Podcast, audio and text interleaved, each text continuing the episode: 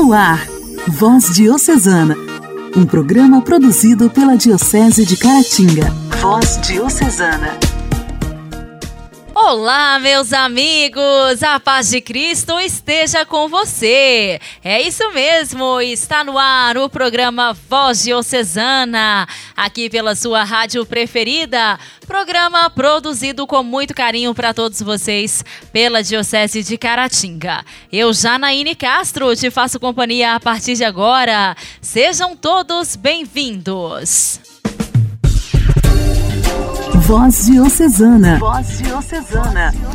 Um programa produzido pela Diocese de Caratinga. Hoje celebramos o dia de José Pignatelli.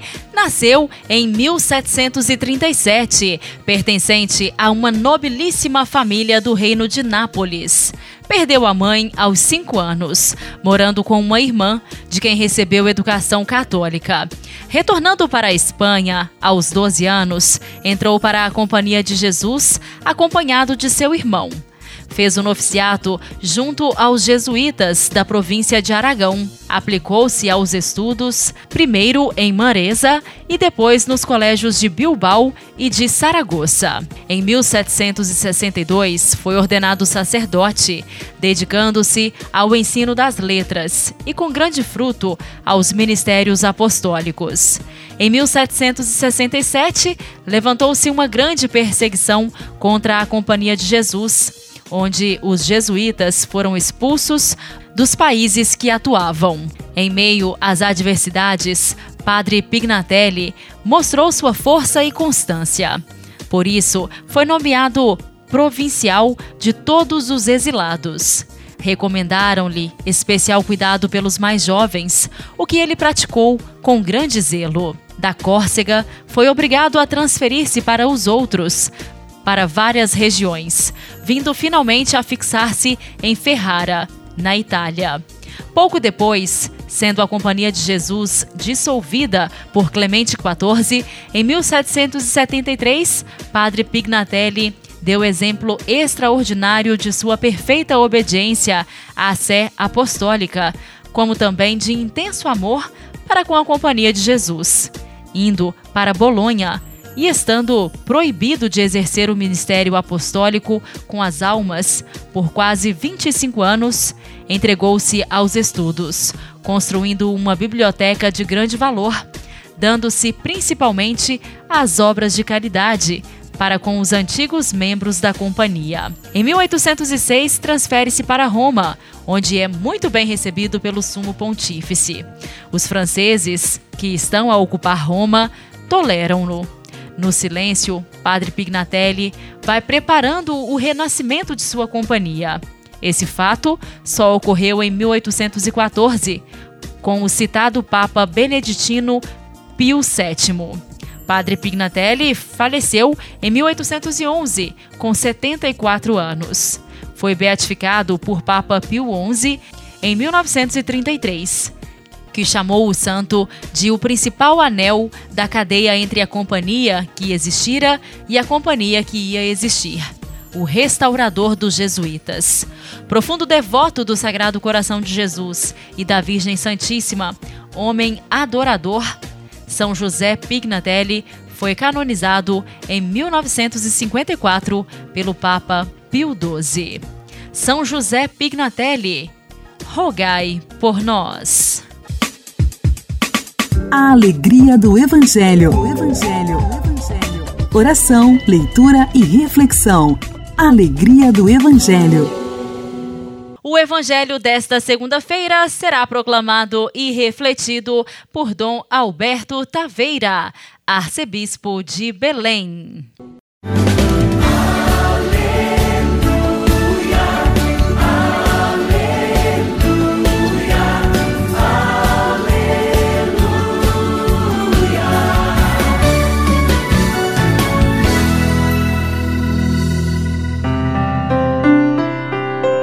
Evangelho de São Lucas, capítulo 18, versículos 35 a 43.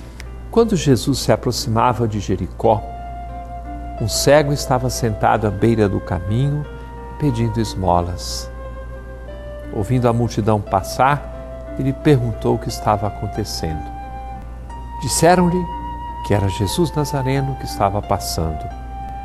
Então o cego gritou: Jesus, filho de Davi, tem piedade de mim. As pessoas que iam na frente mandavam que ele ficasse calado, mas ele gritava mais ainda: Filho de Davi, tem piedade de mim. Jesus parou e mandou que levasse o cego até ele. Quando o cego chegou perto, Jesus perguntou: O que queres que eu faça por ti? O cego respondeu: Senhor, eu quero enxergar de novo. Jesus disse: Enxerga, pois, de novo. A tua fé te salvou. No mesmo instante, o cego começou a ver de novo e seguia Jesus glorificando a Deus.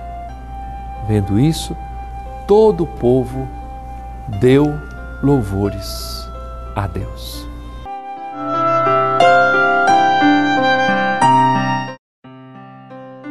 É muita coisa ruim para uma pessoa só. Cego, mendigo e morador de Jericó. Três coisas complicadas na vida de uma pessoa.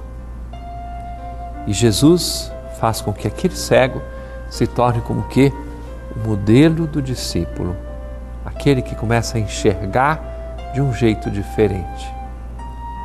Que forma bonita para começar uma semana. À beira do caminho do Senhor estamos nós, nós todos. Cada um com a sua história, cada um com as suas capacidades, cada pessoa com a sua vida, com as suas carências, com as suas mãos estendidas, com as suas cegueiras. E hoje nosso Senhor quer que nos abramos à Sua presença, à força da Sua palavra, à força do Seu amor e abrindo-nos à graça dele, sejamos capazes de dar também o nosso salto, a capacidade de insistir, de querer enxergar as coisas segundo Deus, de querer a salvação, de querer a graça, de querer a liberdade. Que essa não seja uma semana de pessoas acomodadas, mas de pessoas abertas para a graça de Deus, segundo a medida do próprio dom do Senhor que vem ao nosso encontro, porque Deus não nos despreza, Deus nos valoriza, Deus nos estimula, Deus nos faz caminhar na fidelidade ao seu amor.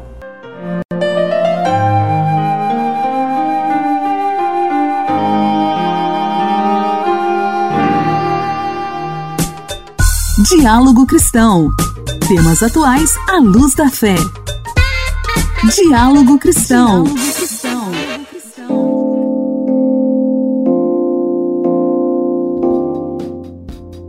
Estudo Nacional de Alimentação e Nutrição Infantil, coordenado pela Universidade Federal do Rio de Janeiro, mostrou que uma em cada dez crianças brasileiras de até 5 anos está com o peso acima do ideal. No estudo, foram considerados indicadores de 2019.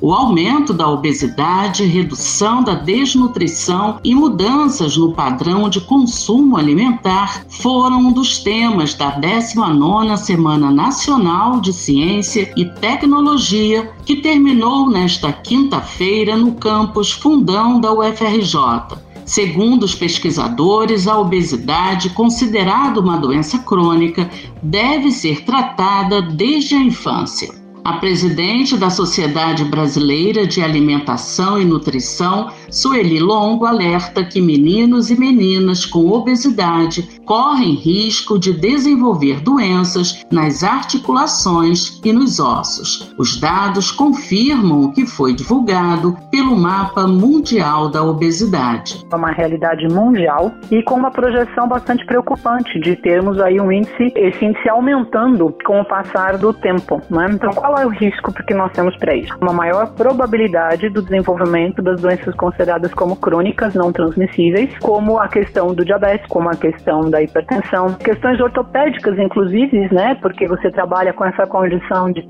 ter a sobrecarga do peso sobre as estruturas é, ósseas e articulares. A especialista ressalta que a obesidade é resultado de uma série de fatores genéticos e comportamentais que atuam em vários contextos, Segundo Sueli Longo, alimentos ultraprocessados também podem contribuir para desencadear a doença. Toda vez que você tiver um acesso a alimentos que não é, são os adequados para construir a sua matriz alimentar, você vai estar contribuindo com o quadro da obesidade.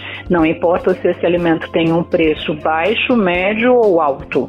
E é, se eu tenho, na verdade, uma oferta maior de alimentos com maior teor de açúcar, de sal e de gordura na sua composição, com uma frequência e uma quantidade grande dentro dessa matriz alimentar, né, estou contribuindo com o quadro da obesidade. Então a gente precisaria analisar qual é a frequência com que esses alimentos estão compondo a matriz alimentar. Segundo especialistas, cartilhas disponíveis na internet como guia prático de alimentação para crianças de 0 a 5 anos, elaborado pela Sociedade Brasileira de Pediatria e o Guia Alimentar para Crianças Brasileiras menores de 2 anos elaborado pelo Ministério da Saúde, podem ser um bom aliado no combate à obesidade. Igreja em ação. Formação, CNBB, notícias, Vaticano, diocese, não paróquia, troco a minha fé. Igreja em ação. Igreja em ação.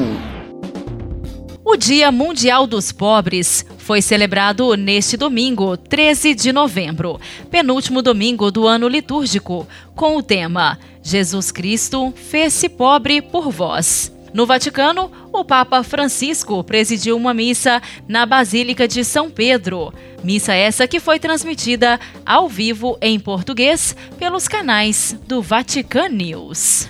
A própria mensagem do Papa para o sexto Dia Mundial dos Pobres foi divulgada em junho, quando voltou a condenar a guerra na Ucrânia e a sua insensatez com uma superpotência que pretende impor a sua vontade contra o princípio da autodeterminação dos povos, gerando novas formas de pobreza e afetando as pessoas indefesas e frágeis. Francisco ainda fez um apelo para que, diante dos pobres, não serve retórica, mas arregaçar as mangas, com uma advertência contra o dinheiro que não pode se tornar um absoluto porque ofusca o olhar. Já na última edição da data, no ano passado, o Papa Francisco exortou para que o Dia Mundial dos Pobres possa radicar-se cada vez mais nas nossas igrejas locais e abrir-se a um movimento de evangelização que, em primeira instância, encontre os pobres lá onde estão não podemos ficar à espera que batam a nossa porta. É urgente ir às suas casas, aos hospitais e casas de assistência, à estrada e aos cantos escuros onde por vezes se escondem aos centros de refúgio e de acolhimento. Em resposta ao Papa, a Comissão Episcopal Pastoral para a Ação Sócio-Transformadora da Conferência Nacional dos Bispos do Brasil, a CNBB, com as pastorais sociais e organismos, estão disponibilizando material para ajudar na preparação do sexto Dia Mundial dos Pobres no Brasil. A Igreja no país vai aprofundar as iniciativas através do tema Dai-lhes vós mesmos de comer, em consonância com a campanha da Fraternidade de 2023, que traz o tema Fraternidade e Fome e o lema Dai-lhes vós mesmos de comer. O material pretende auxiliar na reflexão e ação em atenção à realidade das pessoas em situação de pobreza no Brasil. Apesar da América Latina e o Caribe estarem entre os maiores exportadores de alimentos do planeta, em junho deste ano, a Rede Brasileira de Pesquisa em Soberania e Segurança Alimentar e Nutricional, Rede Pensan, revelou que mais de 33 milhões de pessoas só no Brasil não têm o que comer. Isso significa que, seguindo os dados coletados, 15,5% da população brasileira sente fome e não come por falta de dinheiro para comprar alimentos. Além do mais, seis em cada dez famílias estão em situação de insegurança alimentar, o que significa que estão na condição de não ter acesso pleno e permanente para se alimentar. Esses dados foram colhidos em mais de 12 mil domicílios brasileiros entre dezembro de 2021 e abril de 2022. Diante disso, encoraja a CNBB, somos interpelados a voltar o olhar à escuta atenta para a provocação de Jesus: dai-lhes vós mesmos de comer. No dia 20 de novembro de 2016, na conclusão do Ano Santo Extraordinário da Misericórdia, o Papa Francisco então instituiu o Dia Mundial dos Pobres. Na mensagem de lançamento, ele disse: Esse dia pretende estimular, em primeiro lugar, os crentes para que reajam à cultura do descarte e do desperdício, assumindo a cultura do encontro.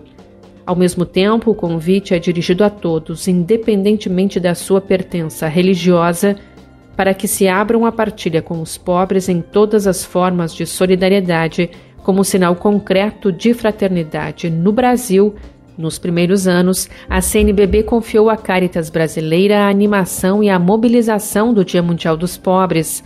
A entidade, nesse período, já realizava a Semana da Solidariedade. A partir da terceira Jornada Mundial dos Pobres, as pastorais e organismos sociais ligados à CEPAST CNBB assumiram então coletivamente a animação e a mobilização da data. Voz Diocesana. Voz Diocesana. Um programa produzido pela Diocese de Caratinga.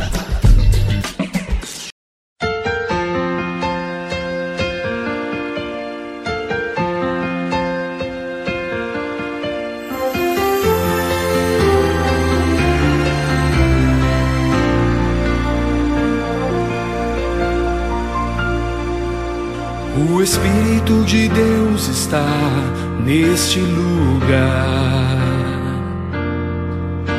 O Espírito de Deus se move neste lugar. Está aqui para consolar, está aqui para libertar. Está aqui para guiar, o Espírito de Deus está aqui. O Espírito de Deus está neste lugar.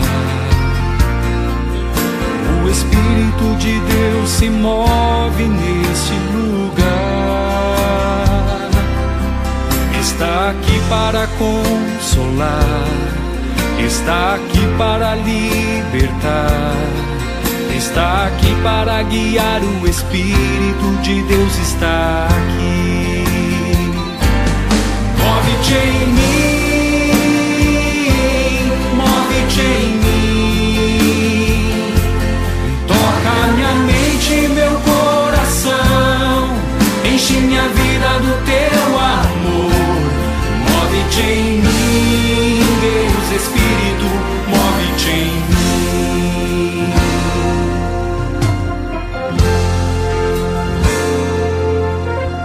O Espírito de Deus está neste lugar. O Espírito de Deus se move neste lugar. Está aqui para consolar, está aqui para libertar, está aqui para guiar. O Espírito de Deus está aqui.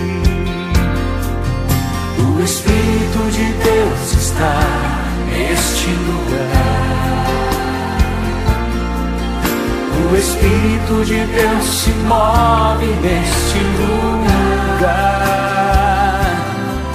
Está aqui para consolar, está aqui para libertar, está aqui para guiar. O Espírito de Deus está aqui.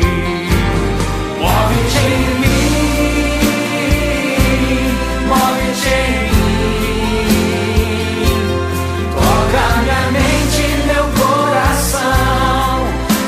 minha vida do teu amor.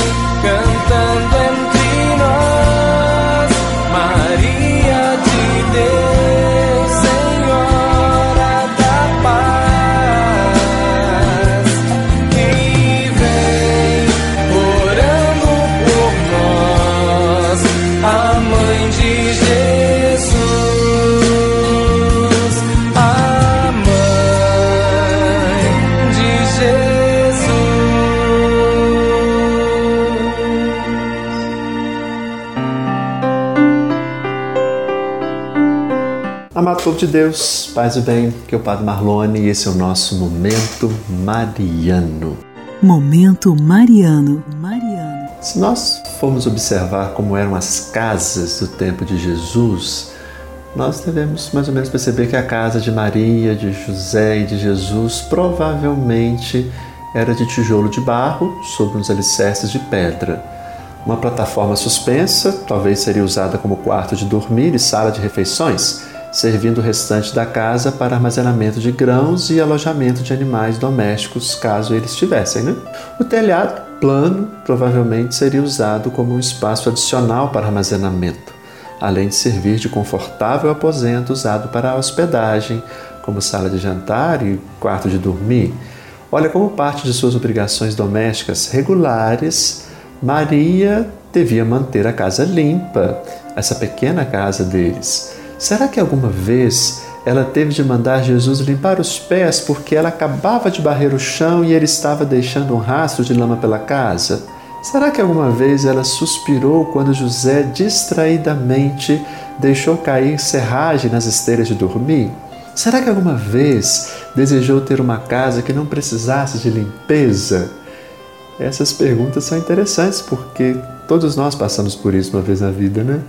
Então temos a tendência de achar que ser santo é estar acima da prática comum do serviço doméstico. A gente acha que ser santo é ser de outro mundo, né? E não é isso. Mas é justamente nas coisas comuns que descobrimos nosso verdadeiro ser. Devemos procurar descobrir o significado de acontecimentos aparentemente comuns e insignificantes. É aí que a nossa santidade vai se desenvolvendo, gente. Algumas das jornadas espirituais mais gratificantes são as que nós fazemos na nossa própria rua, no nosso bairro, na nossa cidade. O chão da casa de Maria não era varrido por anjos, mas ao varrer o chão, ao acender o fogo, esvaziar os vasos de noite, Maria santificava o seu lar. E nós podemos fazer o mesmo, quer vivamos sozinhos ou com outras pessoas. É pelo trabalho simples de nossas mãos que criamos lugares e pessoas sagrados. E aí, você considera todo o trabalho como parte da sua jornada espiritual? Você considera que algumas tarefas e ocupações são mais espirituais do que outras? Veja, meus irmãos e irmãs, fica aí hoje a dica. É preciso que nós né, vejamos espiritualmente tudo o que fazemos. Um olhar espiritual nas nossas atividades. Um forte abraço, muito bom estar com você. Até o nosso próximo encontro, se Deus quiser. Deus te abençoe.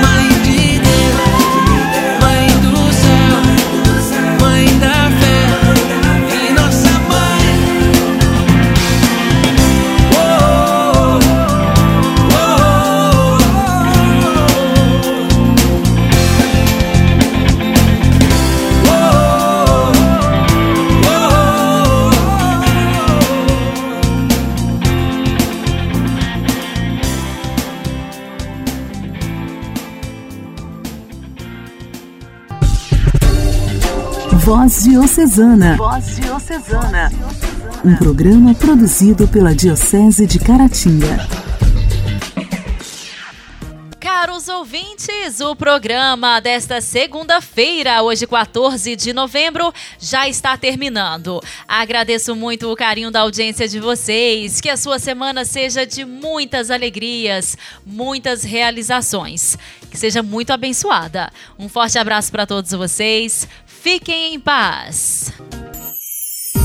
Você ouviu Voz Diocesana, um programa da Diocese de Caratinga. Voz Diocesana.